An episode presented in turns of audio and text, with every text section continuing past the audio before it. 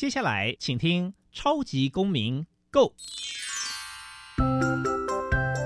民主社会是百花齐放，法治国家则井然有序。用心沟通，相互理解，以理思辨，相互辩论。欢迎收听《超级公民 Go》。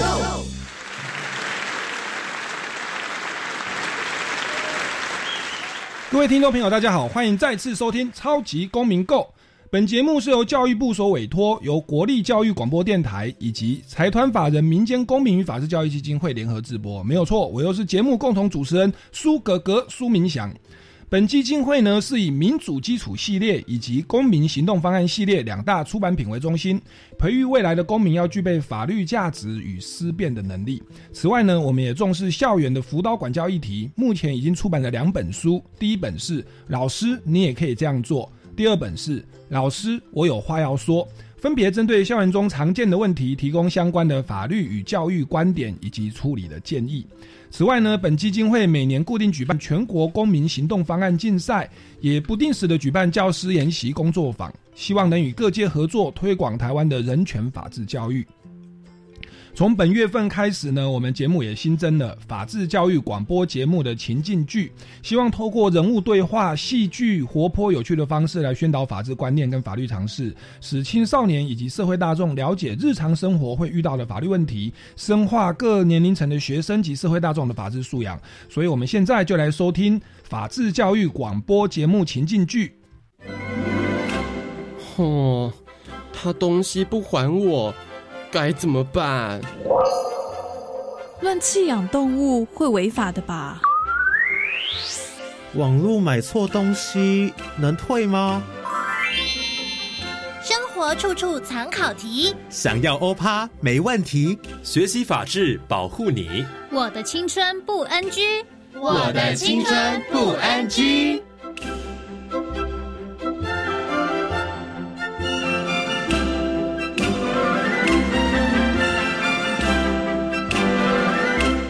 婚姻这大事，民法亲属玉树对离婚之效力。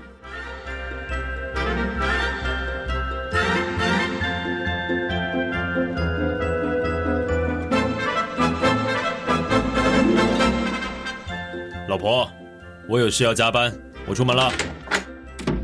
哎，怎么不先吃饭呢？还走这么快？真是的。要处理公事，还忘记带手机。哎，这是什么啊？为什么这个女生会传亲密照片给小静的爸爸？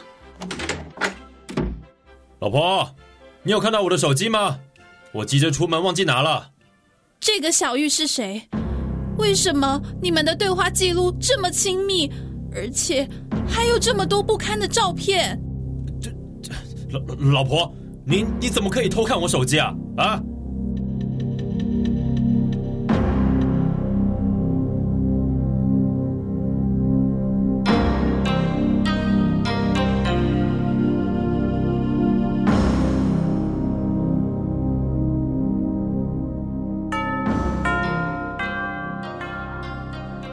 小静，你最近脸色都不太好，是不是生活或者是课业上遇到了困难？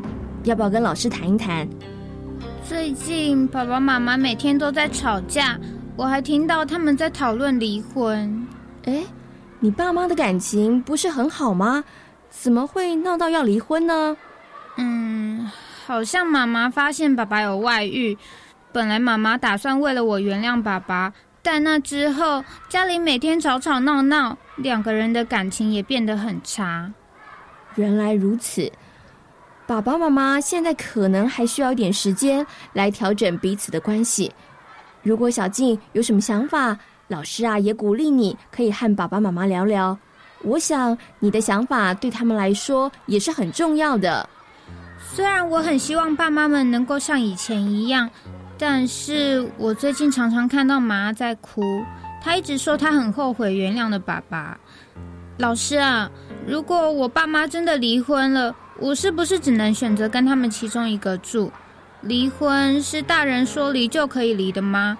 我到底该怎么办啊？如果你的爸妈真的决定要离婚的话，那么监护权可能会判给其中的一方。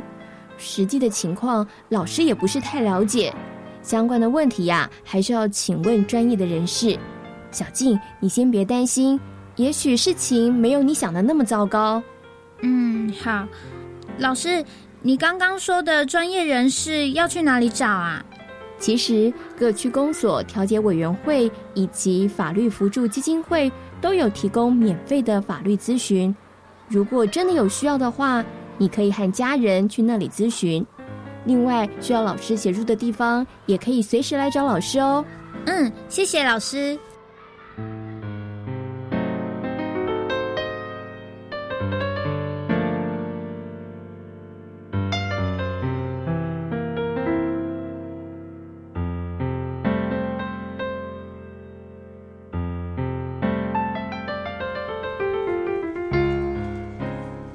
不好意思，请问可以请教您一些法律问题吗？当然可以。唉，家丑外扬，实在有点难为情。大概两个月前，我抓到我老公跟其他女人发生关系。本来为了孩子，我决定原谅他。但是自从那件事之后，我们的感情就变得很差，根本没办法在一起生活。我想和他离婚。但他说什么也不肯。依照民法，与配偶以外的人合意性交，夫妻的另一方依法可以申请法院离婚。所以，如果您刚刚说的事情有掌握到具体的事证的话，是可以据此向法院申请裁判离婚的。真的吗？那我现在就去法院。律师，谢谢你。啊，别急别急，我话还没说完呢。依民法第一零五三条规定。如果有请求权的一方事后有诱诉的话，就不能请求离婚。诱诉，那是什么啊？所谓诱诉，简单讲就是指原谅的意思。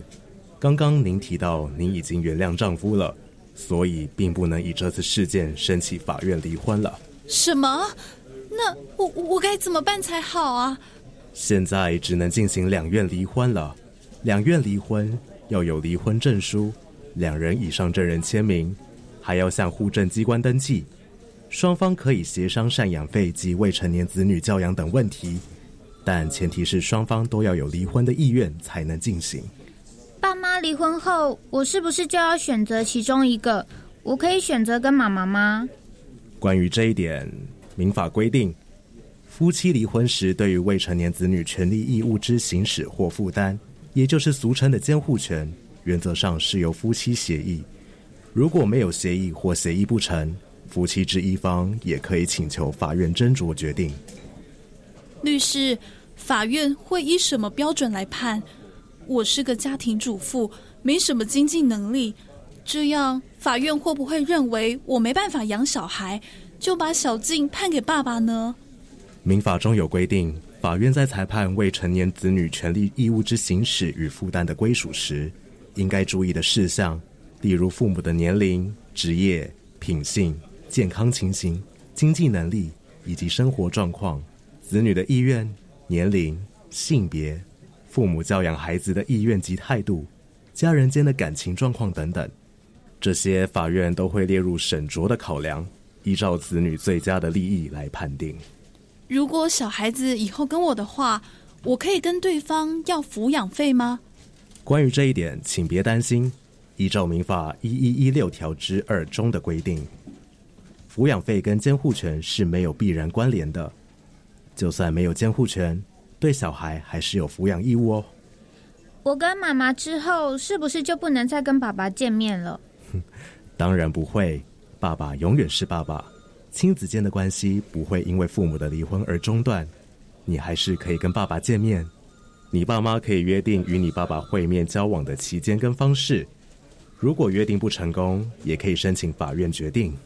唉，没想到离婚这么复杂，一下要约定，一下又要跑法院。是啊，离婚真的很复杂，又伤感情。所以，如果夫妻能重修旧好，共同陪伴孩子成长的话，不妨可以再努力一下。虽然依法有离婚的可能，但这是不是最好的决定，可能需要再好好的思考。好吧，我会回家想一想。律师，谢谢你。不客气，希望你们的婚姻问题可以圆满解决。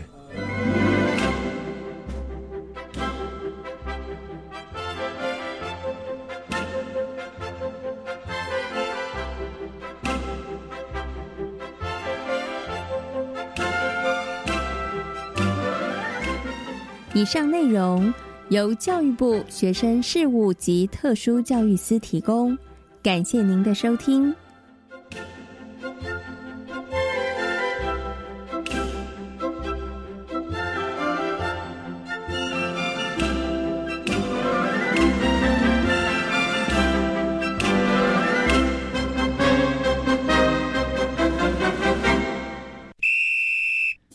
小小公民停看听。在这个单元，我们将会带给大家有趣而且实用的公民法治小知识哦。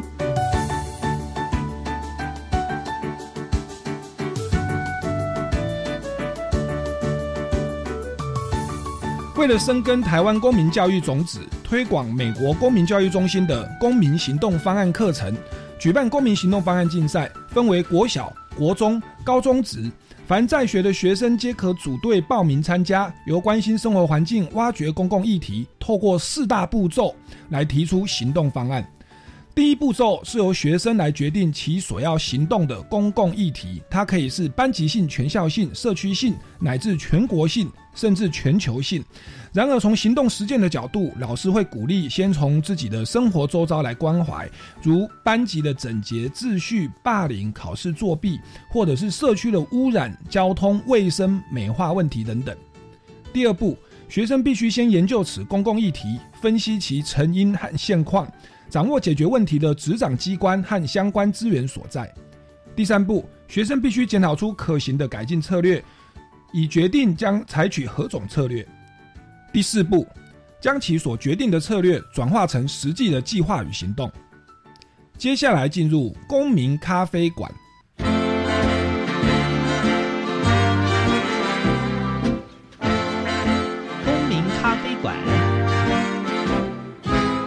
倒杯咖啡，跟我们一起在公民咖啡馆分享近期最具代表性的公民时事。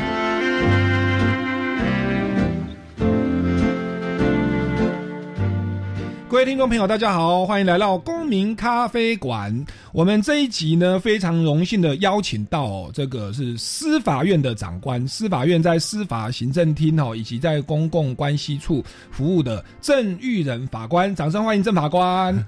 各位听众，大家好，我是司法院调办司法官郑玉仁，那也是现在司法院与社会对话推动小组的副执行秘书。那很荣幸今天接受基金会的邀请。来这个超级公民购来跟大家分享司法院的一些目前在推动的一些内容，那谢谢大家。曾玉仁法官学经历完整，而且非常的谦和有礼哦。那他其实是深藏不露，他是这个大学就是大就是东吴大学法律系、东吴大学法研所的硕士。那其实他也立也考过律师嘛，也考过司法官。那其实以前在学生时代也担任过教学的工作，到现在也还在东吴大学来兼课。那此外呢，他的本业呢是这个司法院的这个公共关系室、公共关系处啊。那这个司法院公共关系处。我听到非常的温馨呐，非常的，因为小弟主持人苏哥哥我哦，在民国九十二年到民国九十九年，就是在司法院的公共关系室服务哦，那个时候叫公共关系室，现在升格变公共关系处。那刚刚我跟郑法官聊了一下，哎，司法院最近在做什么？哇，我看整个规模跟整个层级都做的比以前又更好了。哦，那这个可见哦，这个待会有很多要跟大家来来做这个介绍。那不过一开始还是跟我们听众朋友稍微再多介绍一下哦，郑法官您的这个其他的学经历背景有没有需要补充的？哦，对，我觉得今天有点他乡遇故知的感觉，因为看到苏哥哥也是从也是曾经在我们司法院服务过，就格外的亲切。那其实我自己今年担任法官的工作，其实已经是第十一年。那前面的十年其实都一直在台北地方法院服务。那中间呃历练过刑事庭、民事庭，后来的四年甚至在这个我们的所谓重大金融专庭来服务。嗯，那从去年八月才调到司法院来，那主要就是司法院希望能够加强跟社会对话的部分，那所以成立了一个呃社会对话的一个小组，嗯。那所以希望能够来推动呢，增加大家的包括呃法治教育的一个认识，那包括可能对于法官呐、或或是对于整个司法体制的一个认识，嗯那这是我们主要的一个部分。那至于我自己的学经历，呃，一如刚刚呃苏哥哥所介绍的，我就是东吴呃东吴大学，然后东吴研究所毕业，那后后来当然就呃就还蛮顺利的，然后也有通过律师司法官的一个考试。嗯那不过其实看起来很顺遂，就一路上这样好像考试过来，那事实上也不是那么的顺遂，因为我记得我在大学的时候，其实上我课的学生都知道，我在大学的时候其实一度差点被恶意，在大三的时候，哦。我那个时候修二十一学分，然后有六个学分被当掉，然后三学分刚好学校那个时候有个德政叫做其中可以加退选，嗯然后我就把那三学分退掉，那所以差一点点就二一就再见了。嗯那但是后来在大四的时候就遇到刚好自己也觉得人生很彷徨嘛，那因为那个时候家里环境其实没有很好，所以一直在外面打工。嗯所以我做过很多工作，包括我到到过到过邮局当过月聘工，在然后也到过呃碰碰红茶店去、嗯去端盘子啊，嗯然后甚至还做到一半还被那个同事说什么我不喜欢洗杯子，然后还把我、老板还把我 fire 掉。然后是那但是后来就这些彷徨，在大四的时候就觉得。好像这些工作，但还有很多其他工作，就就觉得这样好像也不一定能够帮助家里的经济状况。那觉得好像应该还是念书，也许是一个、嗯一个方向。那刚好在这样想的时候，我就开始很认真的念。那刚好遇到一些老师就，就不知道为什么他就还蛮赏识我，就是觉得好像我，呃，就是可能考卷啊什么，或者好像还不错，然后就给我一些蛮高的分数。那算是鼓励到我，就觉得哎、搞不好我真的是一块 念法律的料。所以从那个时候开始就开始很认真的去念。那后来就当然就也是运气很好啊，也是就就很顺利啊。是对，那嗯主要是这样子。嗯那后来就有一阵子到事务所去实习，那实习，然后研究所学分修完之后，就到是呃就到司法官学院去受训。那受训之后就分发在台北来、嗯来服务这样子。对，所以难怪可以这个，我们一般认为法官都高高在上哦，很有距离感。那我刚刚进来就，哎，这个正法官很谦和。那刚才听到他讲他的整个成长的背景，没有错，我们台湾就是需要这样的法官，就是你，因为你做过基层的工作，然后你也认为自己好像也是运气很好，很谦卑的考上。那所以我我觉得说，你现在在担任这个工作叫司法与社会对话推动小组，用人用对了。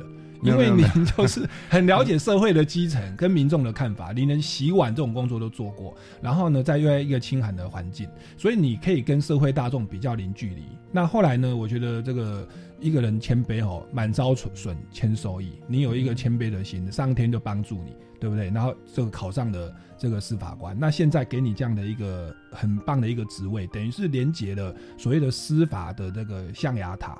跟一般民众的民粹主义，您成为中间那个桥梁，因为您两边都沟通。嗯那透过您的这个学养哦、学经历的背景，然后这个整个成长的经历，我这个相信日后上天一定要大大的使用你啊。对，嗯嗯会不会感觉来到了宗教节目？对 我刚刚听那个您这样讲苏哥哥的那个谬赞，我刚刚听您这样说，真的是哎、觉得觉得这个非常的对对您非常的推崇哦，对，也非常的感动啊，嗯就是上天放了一个很好的法官在司法院哦，然后来进行司法与人民的对话。那我们待会会来再持持续问一下、哦，您在司法院又做了哪些事情？那我我想说，既然讲到司法与人民之间的距离，其实我们哦常常上很多节目，就是之前也访问很多节目，很多的民众对于司法其实是有误解的、嗯哦，因为法律人有他的逻辑跟人权观念，嗯可是对于跟民众的法感受啊。哦，例如说，最近有一部片叫做《我们与恶的距离》，对对，那个人权律师替被告辩护了半天，结果他的岳父就骂他说：“啊，这种人就是死啊，就直接给他死就好，你们干嘛弄了两年哈、哦，搞那么多干嘛呢？大家都知道他杀人嘛。”那其实凡此种种，这个法院的整个诉讼制度跟人权保障，在外人看来好像说你们是替坏人辩护的律师，哦，你们是属于库斯拉等级的法官，对不对？一般民众是这样，可是他们其实不了解呃法法律的的的这这一些思维啊。那关于这个，您推动司法与社会司法与社会对话的推动小组，您在推动上有没有遇到一些呃什么样的问题？您觉得是民众或者是司法院这边可以再加强的？嗯，我们这个司法院呃与社会对话的一个小组，当然我们。呃，我们知道说，其实就是司法的一个公信力，或是司法的信赖，其实是建立在呃所有的法官在每一个判决里面慢慢一点一滴去行塑。那其实那个才是整个也许能够行塑，或是增强司法呃被人民所信赖的一个根本。那这个对话推动小组呢，只是希望说从其他的一个面向呢，也许能够加强让。社会呢，也许能够更了解法官，嗯，也许更了解法官的一些想法，或者更了解法官的一些面临到的一些问题啊，工作的状况啊，也许甚至包括生活上的一些问题，因为这些都可能会形塑成啊，法官为什么做成这样的一个判断，嗯，的一些的一些背景的因素。那我觉得加强的一个了解之后，也许我们就能够在比较多的一个共通点上面，或是多的一个平台上面，也许我们就能够达到彼此的一个。呃，彼此的了解，嗯那我觉得就是一种，也许彼此产生彼此的同理心，就是说，因为也许有一些是确实是司法，也许是呃，也许从某方面来说是可以再做一些，也许是呃加强啊，或者是一些检讨的地方。那有一些也许确实是可能社会的一些不了解而产生的一些误会，也不一定。嗯，那所以我们是要希望从一个多的面向、多个面向里面去看，呃，怎么样来去。呃，让大家理解这件事情，或者怎么样，我们也许能够彼此增进彼此的一个认识。所以，这个所谓加强对话沟通呢，基本上是一个双向的一个部分。嗯，一方面希望让法呃民众能够多认识法官，多了解法官的判决，呃，为什么这样一个形成，为什么会有这样的一个观点。嗯，那一方面也需要希望让法官能够借由在这些呃双向的一个沟通之中，也许更能够了解，其实呃。民众到底在想什么？为什么民众会这么想？甚至其实是要从中去找到，也许跟民众的一个好的沟通的一个方式。因为很多的部分，其实困难点可能是在使用的工具或语言，因为。也许一件事情，其实我们两边的想法其实是一致，但是因为使用的语言不太一样，因为有些可能是专业的用语，或是有些艰涩的，或者是彼此误解，或是在某些情绪之下，嗯，那甚至所以可能是彼此误会了也不一定，嗯，那所以怎么样在共通的语言之下，让彼此都能够理解的语言，或是彼此能够理解的一个说法或是方式，让大家来增进认识，那我觉得这是我们希望。去做的一个部分，嗯，司法与人民的对话，它其实有很大的空间需要去努力哦。那其实司法院这边也提出了很多的具体做法。我们先进一段音乐，待会再为大家来介绍哦，最近司法院做了哪些哦与民众互动的的一些工作。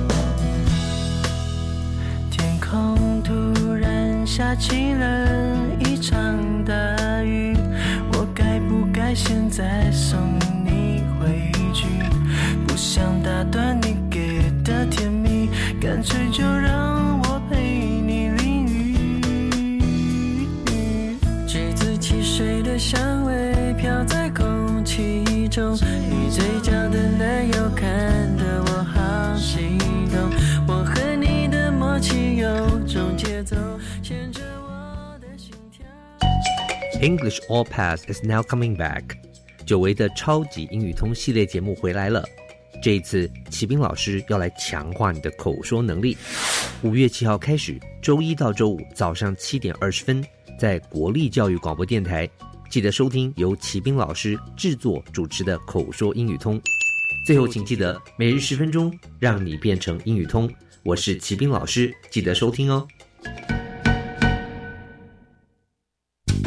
这是暑假出国的声音。这是让旅行最安心的声音。哦，出国前赖搜寻领事事务局官方账号，并设为好友，或下载外交部旅外救助指南 APP，遇到困难就能马上找到驻外馆处联系方式，寻求协助。真贴心。出国前也要记得确保护照效期六个月以上，办妥签证和备齐旅行证明文件哦。这是全家平安出游的声音。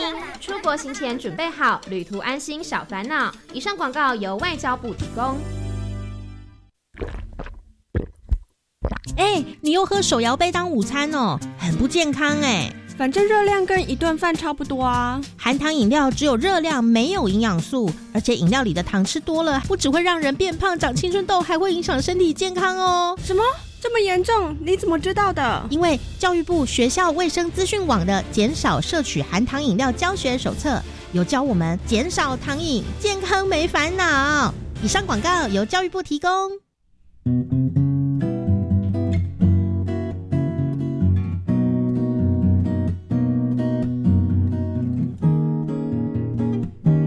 我是苏命苏米恩，你现在收听的是教育电台。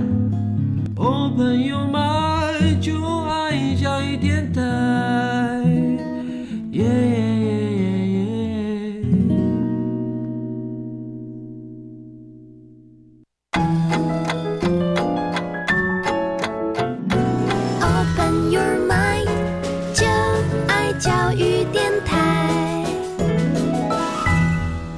听众朋友，欢迎再次回来《超级公民购》。现在要进行的是公民咖啡馆哦，第二个阶段，我们持续邀请访问到的是郑玉仁法官。那郑法官他刚刚提到说啊，司法跟人民的对话其实是很重要的。那司法院呢也成立了司法与社会对话推动小组，那里面做了很多的事情哦。那我想待会要来访问一下郑法官。那我刚刚有稍微看一下这个资料，因为我本身是司法院。公关是辞，就是后来辞职啦哦，然后后来我来追追梦啊，散发光与热，我参加了歌唱比赛，参加歌唱比赛以后，我又担任唱跳歌手，又担任主持人，很难想象哦。嗯那也担任演员，那演员我也会拍一些本土剧。那结果我就想到，我记得以前我在担任这个司法院公关室科员的时候，我们有一个台湾本土剧三立的，叫做台湾台湾霹雳火。我我送你一根环拉会，对不？那个那个刘文聪、啊，刘文聪对。那结果在那个戏剧当中，那个收视率很高哦，因为是本土剧嘛，那都进入民众的心中。那当中就有一幕是怎么样？有司法案件，结果呢，法官哦，他就穿着法袍，在戏剧里面啊，那个法官穿着法袍跑到当事人的家里，去跟当事人谈说：“哎、你这个案件是这样这样啦。”那当事人就跟法官求情说：“这个应该是怎样怎样。”然后有还有检察官也穿着法袍，在当事人的家里跟法官在那边瞧啊。好，那结果这个一播出以后，一般民众可能觉得，哎、啊哦，因为很多人没上过法院嘛，他们就开始觉得说，哎、哦，原来法官、检察官是会跑到当事人家里去跟他瞧的。对，那结果司法院的长官跟法官看到就非常的傻眼了，嗯因为我们做了法制宣导做了半天，说法官审判独立，然后呢，这个哦不不会平常跟当当事人干涉嘛，都是在法庭上相见，那怎么会跑到人家的家里去跟人家瞧，跟检察官这样跟他瞧事情哦？那结果呢，司法院我们当时就觉得很重视这个事情，我们就发新闻稿啦，在解释，可是曝光量很低啊，因为收视率比不上本土剧。那结果我们后来怎么做呢？就去找台湾霹雳火的剧组。跟他说啊，哎、你们这一段吼误导民众，让民众对司法有误会。对，那你们可不可以好再演一段？然后其实法官就在台上了，那 他们也蛮尴尬的、哦。对，那所以那也包含说我们现在拍戏一些剧组要借法庭。其实很困难。嗯，那关于这一个部分哦，法律啊、司法要透过戏剧大众传播跟民众接触，或者说我们对戏剧界提供怎么样的协助？这个目前司法院怎么样的做法？我们现在对话小组在推的几个呃方向之一，其中一个就是关于司法戏剧的部分。嗯，那我们目前有做了一个司法。一个戏剧的一个咨询平台，嗯，那这个戏剧咨询平台呢，主要是处理几个部分，一个就是说希望做成一个单一窗口，就如同苏哥哥刚刚说的，因为很多剧组他可能会有法律的一个场景的需求，嗯，那所以我们把它做成一个单一窗口之后，这样剧组可以透过这个法律戏剧的咨询平台，嗯啊，就直接来洽询这个场地的一个部分，嗯，那时候我们就可以提供一个呃符合现在规格的，那符合呃甚至。剧组的需求的一个呃一个场景来协助剧组，那这其实是要解决，就是说，呃，以免说剧组他必须要各自的去去联系，那可能每个人联系的状况或者找到的窗口不一定是正确的窗口，那造成说可能呃会碰壁的一个状况。那所以透过这个单一窗口，希望能够来解决这个问题，那也减少各个剧组的一个可能。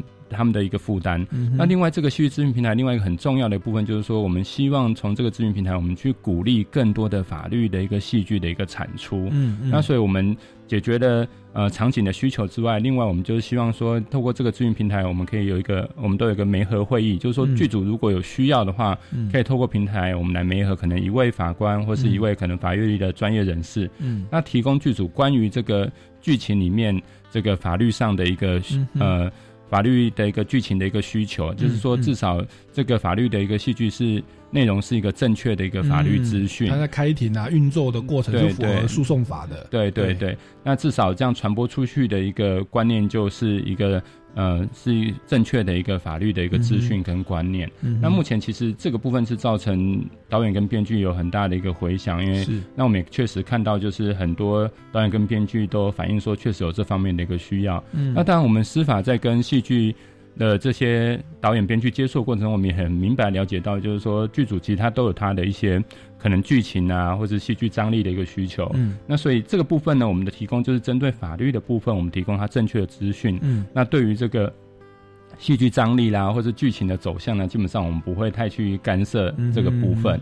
那我们希望的只是透过这些戏剧，有更多的法律戏剧，让民众能够得到可能正确的一个呃法律知识，主要是是我们的一个目的。那所以苏格刚刚提到也是我们在做这个对话沟通里面很难碰触到一块，就是我们这个乡土剧的部分，因为乡土剧的收视率真的非常高，那甚至我们爸爸妈妈其实也常常都在看。对，那那所以在这个情况之下呢，我们也是希望说像这些。呃，本土剧啦，或者乡土剧的一个剧组啦，因为他们都很辛苦，因为有大量的这个很高的收视率，有大量的收视率，那要扛收视率，而且要要源源不绝的要拍出这些集数，那所以他们当然面临这样的一个状况。那如果他们有需要的话，其实我们很乐意提供他协助，即使是也许剧情里面可能只是有一点点法律的一个部分，嗯，也可以透过我们这个平台呢，也许我们就可以给他一些正确的。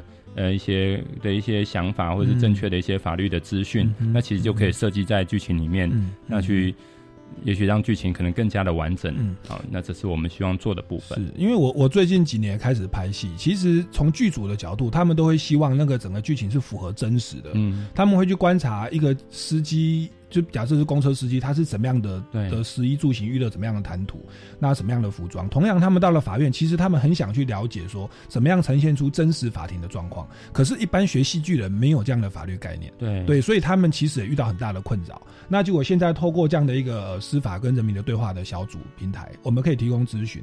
那提供咨询。然后让他们这个拍摄过程是符合法律制度，那又借着他们的高收视率，我们等于是免费的做了法治的宣导，对，可能比我们这样一直推哈，自己拍影片要强大的多，更深入民心。所以这样的一个结合，其实是非常的有效率，非常的聪明的做法。那我我们推动这件事情，其实是也有它的一个使命感。那这个其实使命感是来自于，因为像我跟易智言导演，或是刚刚讲余二的这个石原姐，其实有一些认识，那有一些接触，那。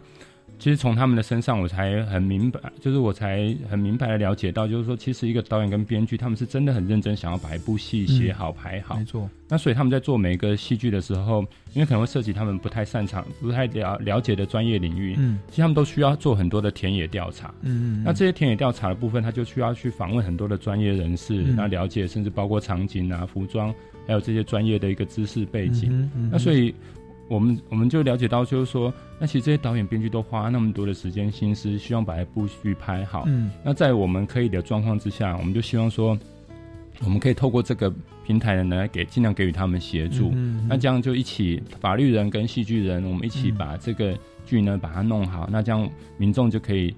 看到更更丰富的或是更专业的一个戏剧，嗯而且其实他们也告诉我说，其实台湾现在的一个市场的一个因素，那其实我们很多早点可能还有包括海外的一个市场，嗯。所以很多的题材，嗯，所以其实除除了要有本土的特色之外，其实还要考量到也许将来海外的一个部分，嗯哼。那怎样才是台湾的，也许是呃可以推。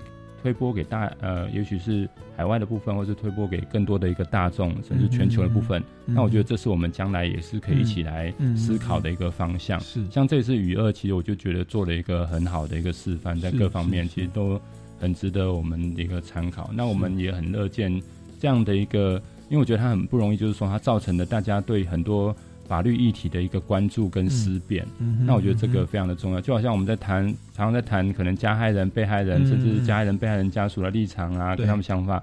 那也许我们到去做很多的宣讲，但是其实一部戏剧里面就造成很多民众对这方面的一个关注跟讨论。没错，那甚至大家会对他们产生同理心。对，那我觉得这就是戏剧它的一个魅力，跟它很重要的一个张力跟跟对，我觉得可以造成的影响。所以它本来收视率零点七八，第一集公示播出、到第十集最后一集收视率是三点六，嗯你知道那宣他的这个很多人都在讨论，我们之前的节目也有在讨论哦，对就是用电影来这个。那其实在这边其实背后司法院这边提供了很很好的协助，不管在剧情或在司法诉讼制度上跟场景上都提供了相相当的协助。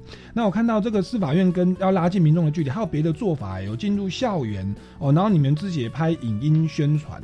那我刚刚还注意到，因为最近我们那个网络和 Line 很流行啊，你们还有一个司法院 Line 的生活圈，哎，跟大家宣传一下。对，我们司法院就是刚刚讲的，我们希望透过多元的一个方式跟媒介，然后来去跟社会对话。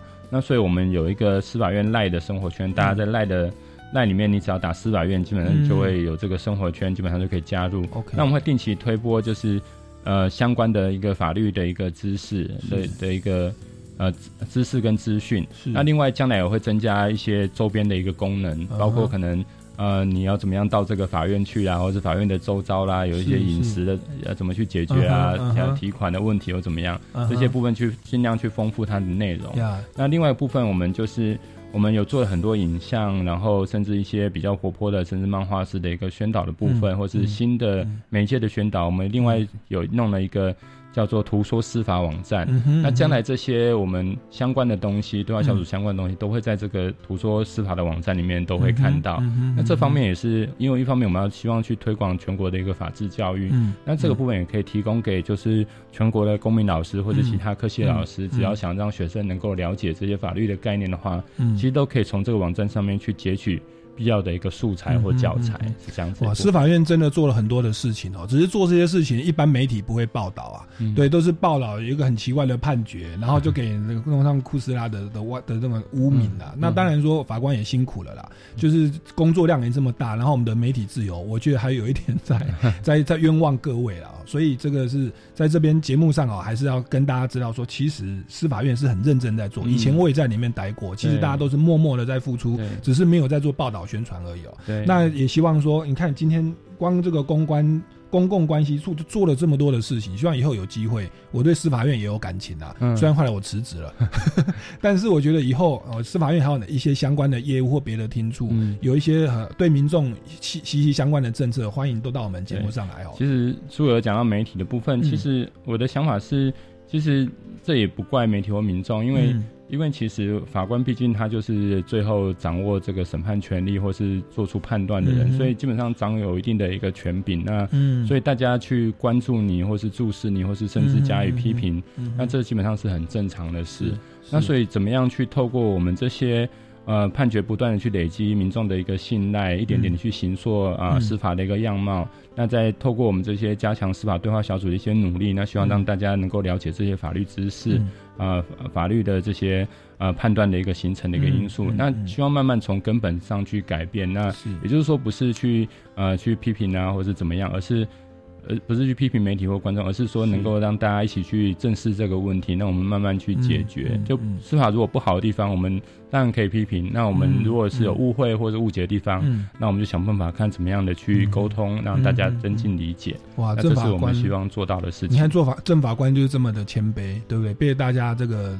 丢鸡蛋哦，侮辱 他还是如此的谦卑没有没有的回应。我觉得跟您过去的那个基层的工作，洗碗啦，哦，你说家里很清寒啦，哦，然后差点被恶意，我觉得这样东西让你有一个谦卑的个性，可以虚怀若谷。其实我们我们的执政的的司法的体系，就是需要多多一点像您这样的哦虚怀若谷的法官哦，来来这个推动司法改革。其实会来做这个工作，其实就是因为我十年都在做审判，其实我我就了解到，其实。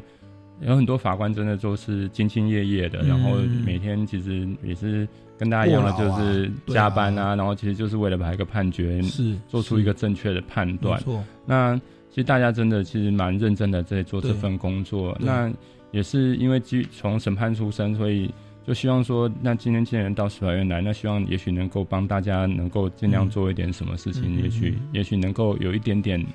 有点点点帮帮助啊，当然就是一直我一直讲的，其实最后的根本还是回归到判决里面去，那才是重要的基石跟根本。嗯，那我们现在在司法院做的这些部分。其实就是希望能够进一步来协助的一个辅助的一个角色。是，那也希望各个社会社会大众啊，也可以给司法多一些鼓励跟支持啊。其实他们非常的认真在做，而且会做得更好。那最近我也注意到一件事情事情啊，因为我我一开始有讲说，民间公民法治教育基金会有在推动这个公民行动方案。其实我们前面几集也是有邀请到那个得奖的队伍，像北大高中，他们就是同学去发现生活当中的议题，发现早上的公车啊就有两班，导致从树林要到这个北大高中去上课的同学挤不上公车，还有人脚被夹到。结果就依照我们这个基金会的这个公民行动方案的策略，我刚刚在小小公民听看厅有提到四个步骤：第一个发现问题，第二个提出解决策略，第三个检视这个策略，第四加以落实。哇，那这群学生跟老师就是找民意代表、找公车处啊，哦，然后瞧瞧瞧，瞧到后来现在已经开始解决了，他们已经开始有别的公车班次去去加强，所以我们觉得这他的这个整个运作非常的漂亮，而且非常有意义。那这是高中的阶段，那其实我们有高中职组、有国中组、有国小组，那。好像我们这样的一个公民行动方案，好像司法院也有关注到，你们也想要在今年有类推动类似的东西，可以跟我们介绍一下。因为我们其实对于这个基金会的部分呢，就是我们其实有一直在关注。那我们就发现说，这个其实基金会它真的是很认真在推动这个公民教育的部分，还有这个公民行动方案的部分。那所以后来我到司法院之后呢，就想说，是不是有这样的一个机会呢，能够跟基金会来合作，嗯，那所以我们就有到基金会去拜访。那我记得那个时候执行长啊，那李李月林执行长，还有那个黄启文律师，他们刘金梅律师，他们就跟我介绍了这个基金会现在在做的事情。嗯那我就就深受感动。那当然也是透过嘉曼老师跟泽平律师的一个的一个引荐，嗯，那跟介绍。那我记我还记得我印象很深刻，那时候给我看的是一个其中一个部分是南投一个国小，嗯，那他们就是学生，他为了要去。解决他们发现的问题是，他们上课路线的那个十字路口，还有那个交通号志有一些问题，他觉得学生这样会有点危险。嗯那所以他们就想要去改变那个十字路口的一个部分。大大致上是这样子。那所以那学生就老师就带领他们去讨论啊，发现这个问题之后，那怎么解解决？然后就罗列了一些方案。嗯，然后你出就是他们觉得可行嘛，所以他们就去找，先去找可能。嗯，派出所啊的的那个警察，然后问说要怎么办，怎么可不可以解决？然后后来又去找了里长，看怎么办，怎么办，怎么去解决？那我觉得从这个过程中，基本上就让学生他去。去发现他周遭的一些议题或者是一些问题，嗯，然后去想说有没有什么样的一个解决的方式，然后再慢慢的去找出可能可行的一个方式，嗯，那在这过程中，他们可能也会可能会遇到问题啊，或者是会可能会撞壁啊，但是我觉得这就是一个学生他在面临问题的时候，他开始去思考，那开始自己去想办法解决一个很重要的一个过程，嗯，那所以我是看了那个影片，我觉得就非常的感动，嗯，那后来了解到基金会其实现在在国小。因为其实我个人当然很想推国小，因为国小那个真的很可爱。然后，然后所以我就国小、国中、高中其实都已经有有慢慢，其实都有一直在推展的。那所以大专这一块，我们就觉得说，那其实大专生现在很多都有公民意识，因为我们其实公民教育，我跟很多公民老师的认识之后，其实我们现在的公民教育其实非常的非常的丰富，而且非常的蓬勃的发展。所以，那很多学生到了大专的时候，当然也会把这些公民的教育跟意识会带到大学的一个校园里面去，会成为他们将来到社会的一个的基础。嗯，那所以才想说，那司法院我们在资源不重复的情况之下，我们就把它有效的一个利用跟分配。嗯那我们是不是在做大专的这一块？嗯那所以后来就就大专的这一块，我们今年就跟基金会这边来合作，来推广这个公民行动方方案关于大专生的部分。嗯哼那其实司法院，我觉得我们一直很强调，就是说，其实法律除了冰冷的法条之外，其实还有很多，其实是在很多的价值之间的一个判断跟权衡，还有选择。嗯那所以这个思辨的能力，其实对法律来说，或是对整个司法都是非常的重要。嗯那我觉得从从这个的一个行动方案的一个活动里面，我觉得我们不止可以去呃，也许是了解或是提高，也许大专生或者是公民呢这方面的一个意识跟思辨能力。一方面，我觉得司法院可以从中去了解到，其实我们大专生他所发掘的问题是什么，或是他期待改变的问题是什么，嗯。其实也可以作为我们将来跟社会对话沟通的一个参考。对，那有些嗯。搞不好他们提出来方式上是。或者问题是我们现阶段其实可以解决的，嗯。那我们也许就可以考虑在在这个部分，我们怎么样去就可以把它解决掉，嗯嗯对啊嗯，那我觉得这是可以很第一线的了解到，其实呃学生或者是民众的一些真正所关注的一个议题。那我觉得这个是我们很期待今年嗯开始尝试来做。嗯那我们会就有今年的尝试，再慢慢去发想，可能将来怎么样让它进一步的深化。嗯那这希望是可以一直一直持续来推动的一件事情，因为我们也知道说。这样的一个公民的一个活动，或者这样的一个思辨，它可能不是一朝一夕或是一触可及的。对对那所以希望是一个长期的一个的一个的一个进程，长期的一个耕耘。是那也是会持续的跟基金会这边密切来合作，嗯然后关注，也许每一个。每个年度，我们可以再怎么样做得更好，嗯或者再往下去扎根，这嗯这是我们希望做的方式。因为我们基金会毕竟是民间的力量啊，嗯所以过去是小学、国中、高中职，嗯，对。那到了大学，它整个规格哦，跟整个内容、跟甚至经费等等，可能都是要更大的的支出。那刚好这一块是是缺乏的。嗯那其实大专生很重要，他是国家未来即将就要来参与的的第一线的人。那我们十八岁就有公民投票权，嗯二十岁又有选举权，嗯所以其实大大专生啊，我们现在是法治教育基金会是向下扎根啊，但是其实大专生他是最立竿见影的，可能我们现在投资让他去学习怎么解决公共议题，怎么样有独立思辨的能力，他可能就直接就影响到国家的政策，嗯或者是谁当选，或或政治的公共的议题的嗯的策略。嗯所以其实这一块是更重要，也也嗯。更需要说司法院以及社会各界来加以共同支持哦。那所以关于这个部分，等未来的那个时程啊，或者相关的具体办法更具体的时候，欢迎哦我们再来我们节目上再跟听众朋友来分享。有这个部分，其实这几天已经开始陆续上网了，嗯所以在在脸书你打，你只要找司法院公民行动方案，哦其实它有一个粉丝专业，是是也是委托基金会这边来执行。哦那 I G 的部分其实也有一个 I G 的一个账号，也是在那边可以有相关的一个资讯。OK，那当然我们也会跟基金会这边在协助，看怎么样让这样的一个资讯能够跟散播出去。是那目前开始已经开始可以报名，那到时间到七月十号截止，哦，就是是是对太好了，到七月十号截止。对对。好，那所以其实现在就已经可以报名了，所以请大家就是搜寻公民行动方案。对对对 OK OK，太好，那我们直接在节目上宣导。好，那当然未来还会有有可能有得奖的嘛，或颁奖的竞赛，我们也都在在持续的哦，在这个来推广台湾的法治。对啊，谢谢苏哥哥，如果可以让我们再来宣导，当然是非常的乐意这样子。是是是，也谢谢郑法官来到 来到我们这个节目现场。那我们节目也慢慢进入尾声了，还有大概四分钟。那请问郑法官，针对今天的议题，或对于司法院的业务，或者说与民众之间的对话，或您审判的一些经历，还有什么可以跟我们补充的？嗯，我们今年呢，除了我，我想我就用简短的时间来介绍一下嗯我们对话小组在今年还有做，还有希望做哪些推动的一个部分。好了，那这个部分呢，我们这个对话小组的部分，除了刚刚的法律戏剧咨询平台之外呢，嗯那其实我们今年呢，就是因为大家都说要接地气嘛，嗯 那事实上我们其实今年是有规划这个。司法的一个沙龙，我们希望在全年我们办十场的这个司法的一个法律沙龙。嗯那这个希望就是除了法律之外，能够跟跨业界或是跨科系的呃跨背景的部分的一个专业人士呢，也许我们来共同讨论一个可能一个议题，嗯。那可能是一个生活化的议题，也许我们那希望能够跟其他的社群合作，可能法律白话文啊，或是泛科学啊这些，嗯。啊，我们社群一起来一起做一些好事。嗯哼那我们透过不同的一个跨界的背景，也许我们一起来讨论一个议题，那也许让民众也能够参与，然后来一起来嗯就这个议题，我们来想出一些，嗯也许是也许将来的一个可能可行的一个解决的一个方式，或者是一个方向。嗯那这是我们希望做的部分。嗯那另外，我们也在持续的推动。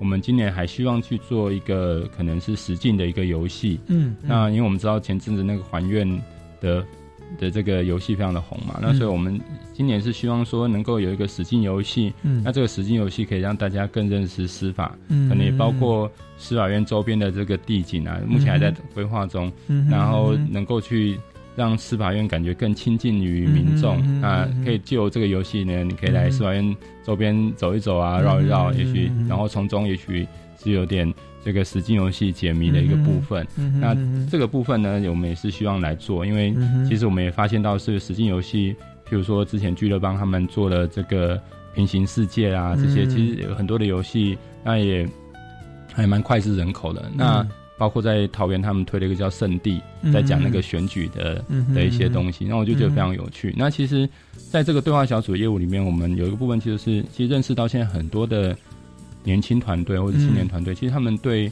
可能受到也是公民的教育的影响，其实他们对很多事情很有想法。嗯那所以他们推动他们在做的一些东西，其实都会针对一些议题，嗯或是针对嗯可能对社会上有有帮助的部分，他们嗯来、来发想。嗯那所以我觉得还蛮有趣的。那所以也希望司法院能够结合这些广泛的去结合这些资源，那我们一起来帮社会上做一些可能有意义的一个事情。哇甚至我还有一个一个团队，他们做桌游，那那个团队也非常有意思，他就是做议题式的桌游，就是就是跟我们的想法不一样。我们想说做什么可以，也许一般想法做什么可以赚比较多钱，但他很喜欢他们，他们就 focus 在要嗯。让大家讨论议题。呀因为他们觉得桌游就是桌游就是譬如说一个客厅或者大家在家里基本上就可以去玩嘛。对那借由桌游，因为是游戏的方式，大家可以针对一些公共的议题呢，它可以透过游戏的方式去去促进讨论，又不会吵架。嗯哼然后我觉得这是这个团队也非常有趣的部分。是所以就是因为这个司法院现在在推动的部分，那所以我们接触到很多的层面。嗯哼那其实也从这些我们去思考说，那其实我们司法能够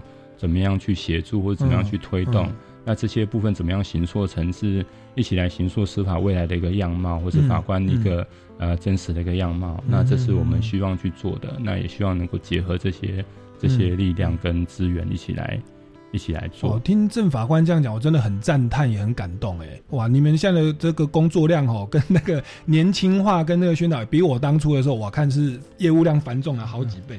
又跟 LINE 又做结合，还跟桌游做结合，然后还有举办沙龙，沙龙就是跨界的啦。对例如说一个法律的电影嘛，嗯然后就可以结合各界有戏剧的社会人士嗯等等，跟法律的来对话。然后还有虚拟实境，对不对？对因为 AR，那然后以前我们班是玩宝可梦，然后现在是玩司法审判的游戏。嗯，对，我觉得这些东西，我觉得会很有吸引力啊。除了结合传统的戏剧之外，对，那也可以看出这个司法想要跟人民对话是如多么的努力的要来要来这个这个进行努力。嗯对，那也真的很值得大家的。鼓励哦，支持跟关注，那也欢迎大家这个这个，如果对于本节目哦，如果还有其他的疑问，或者对于今天的这个司法院的这么好像好像很有趣的游戏啊，对，有有这个兴趣疑问的话，都可以到我们的官方粉丝专业来留言。超级公民购的官方粉丝专业，也可以到民间公民与法治教育基金会的脸书专业或官方网站。嗯那另外还有说司法院的这个公民行动方案的网站，也有说这个七月十号以前哦报名的这个相关的报名资讯。那请大大家都来这个密切的这个关切。那我们本节目呢，在下个礼拜六下午三点零五分，超级公民购下礼拜再见喽，拜拜。谢谢。